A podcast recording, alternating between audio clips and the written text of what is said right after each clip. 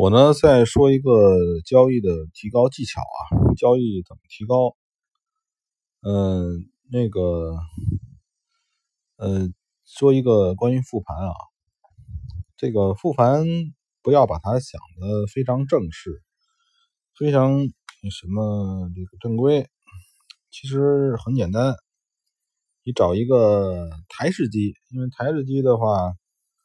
它这个能这么操作啊？iPad 我 iPad 好像不能这么操作，就是把那个，你比如说这今天礼拜五了，这一周你所有的交易，你看这个账户历史，然后按照日期排序，把这个上一周或者昨天啊这一天的交易，你都能看到在哪。你把它拿鼠标给它拽到这屏幕上来，那自然而然的屏幕上就会出现那个你买入的位置、买出的位置。对吧？这个为什么说近期的省事儿呢？因为这个时间轴呢，你你你不用去前面倒很久。呃，这一周，呃，复盘一周的是最省事儿的，复盘一周的是进步最强的。然后你准备一个录音笔，呃，你要是省事儿了啊，因为录音笔比较省事儿。然后你把前面一周的复盘一下，那个录音笔这块儿自己做个记录，上周我干了什么。呃，什么毛病我又犯了？然后什么地儿呢？即便赢了，但是这个赢这单呢，它有点不符合我之前的交易理念。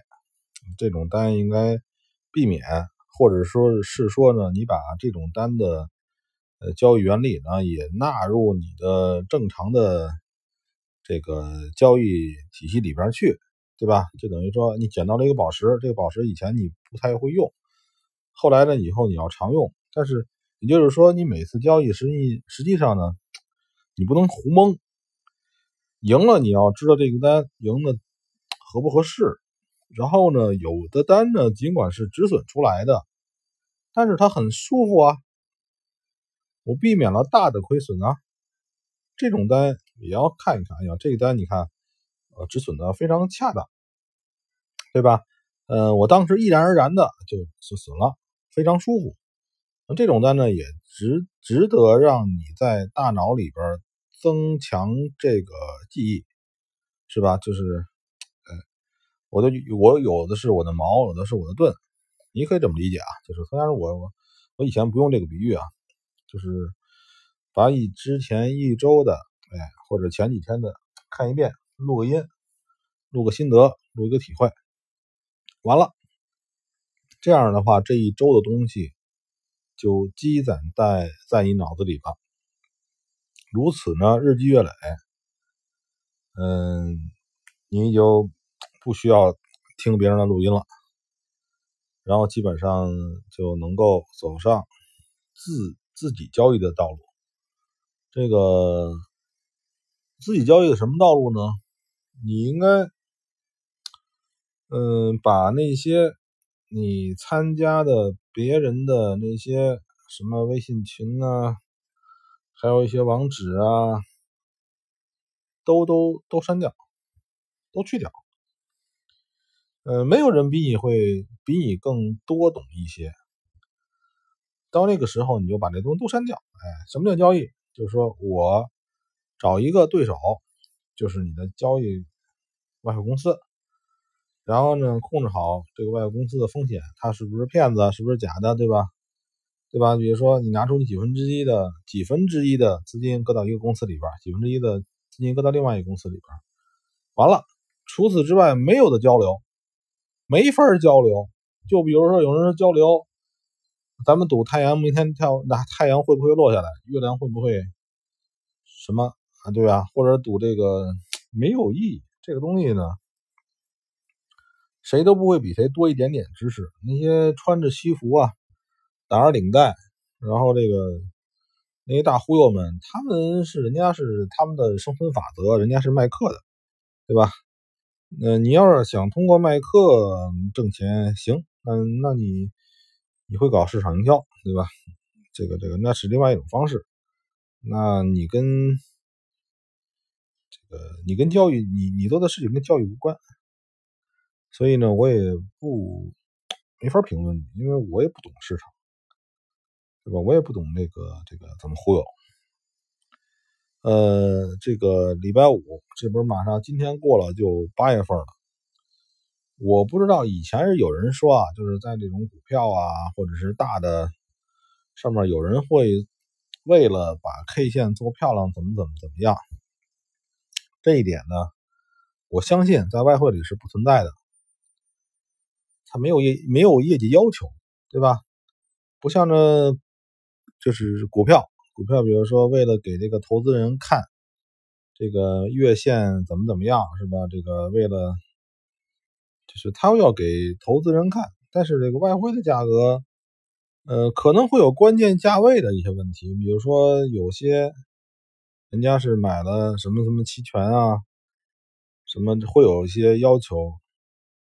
但是这个月底了，这个，呃，哎，对，也可能会有一些，因为国外是有这个外汇期货的，所以这个这个整日子呢，会不会有问题呢？有可能也会有。嗯，这也是那个在你这个风控，这个属于你的风控体系的一部分。然后这个黄金呢，这一段时间。呃，突破两千没成功，但也没算失败，一直跟着瞎转悠。呃，就是我记得啊，就是现在你不管怎么样，现在黄金这段时间自从冲击到幺九八零附近之后，又过了这么几天了。这几天呢的时候呢，经常会有。黄金忽然上下二十块钱，就是在几分钟之内，几分钟之内完成的事情。这其实也说明了一个问题，就是有点不稳定，对吧？黄金在这时候这么这样的价位，它有点不稳定了。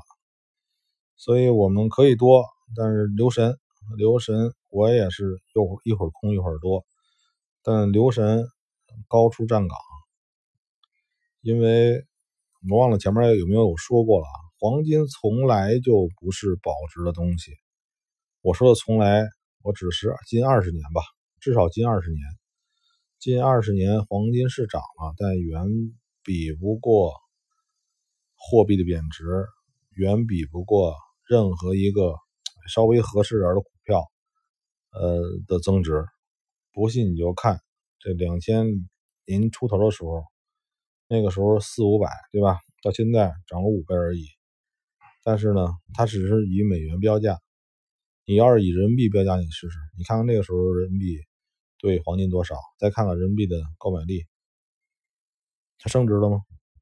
它不一定升值，对吧？比起那时候，不管任何东西啊，房子是吧？房子不说了，房子涨得更多。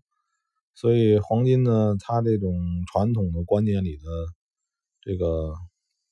保值就是这种，它有一定避险性是有的，但是它保值的属性，呃，可以说已经丧失了。它只是一个避险，只是个避险。嗯，所以当呃一种情况就是说险已经过去，还有一种情况是到处都是危险，无处可避的时候，所以它这个避险功能一旦丧失。就是这个时候，你记得有一次，前几个月吧，黄金暴跌的时候，那个时候呢，不是说那时候没有风险，而是那时候大伙都，全世界似乎都需要现金来去救急，对吧？所以那个时候黄金也价格也暴跌了不少，所以它的避险那时候是避险吗？等于说那个时候大家都从这个蓄水池里面去。去这个去去去取水去救火，对吧？这种事情发生的时候，黄金的避险功能也丧失了，对吧？它等于说是去救火了，殃及池鱼嘛。嗯，行，希望大家养成这个叫什么呀？我们说的那个复盘的习惯，一周一次或者一天一次。今天早上起来把昨天晚上复昨天做的复盘一下，也不错。所以就是说你的交易品种不要太多，因为你复盘的时候要不麻烦，你这个老变换图形。也麻烦，对吧？行，十分钟了。